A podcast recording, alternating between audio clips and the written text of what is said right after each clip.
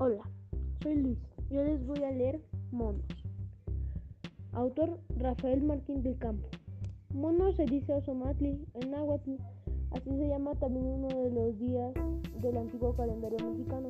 Los monos del Nuevo Mundo, América, son de nariz aplanada y se les llama platirrinos. Los del Viejo Mundo tienen la nariz prominente, se llaman atirrinos. Tenemos dos especies de platirrinos, los, monos aulladores o zaraguatos y los monos araña.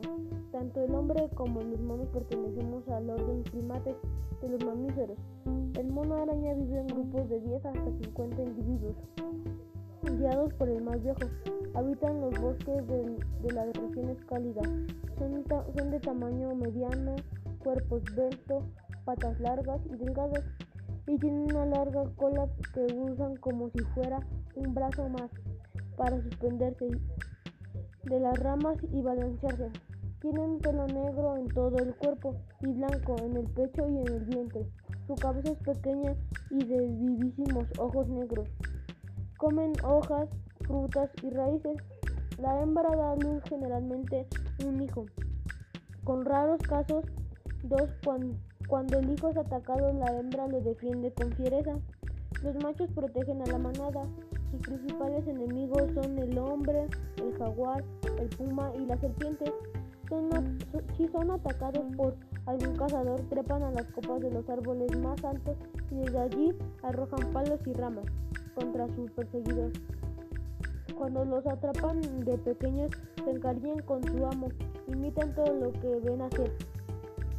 Los monos zaraguatos habitan las mismas regiones que los monos arañas. Son más robustos y su pelaje es negro. Presentan tonos rojizos en el vientre y en las patas. Al amanecer y al anochecer lanzan fuertes agudos y agudos aullidos que se escuchan a varios kilómetros.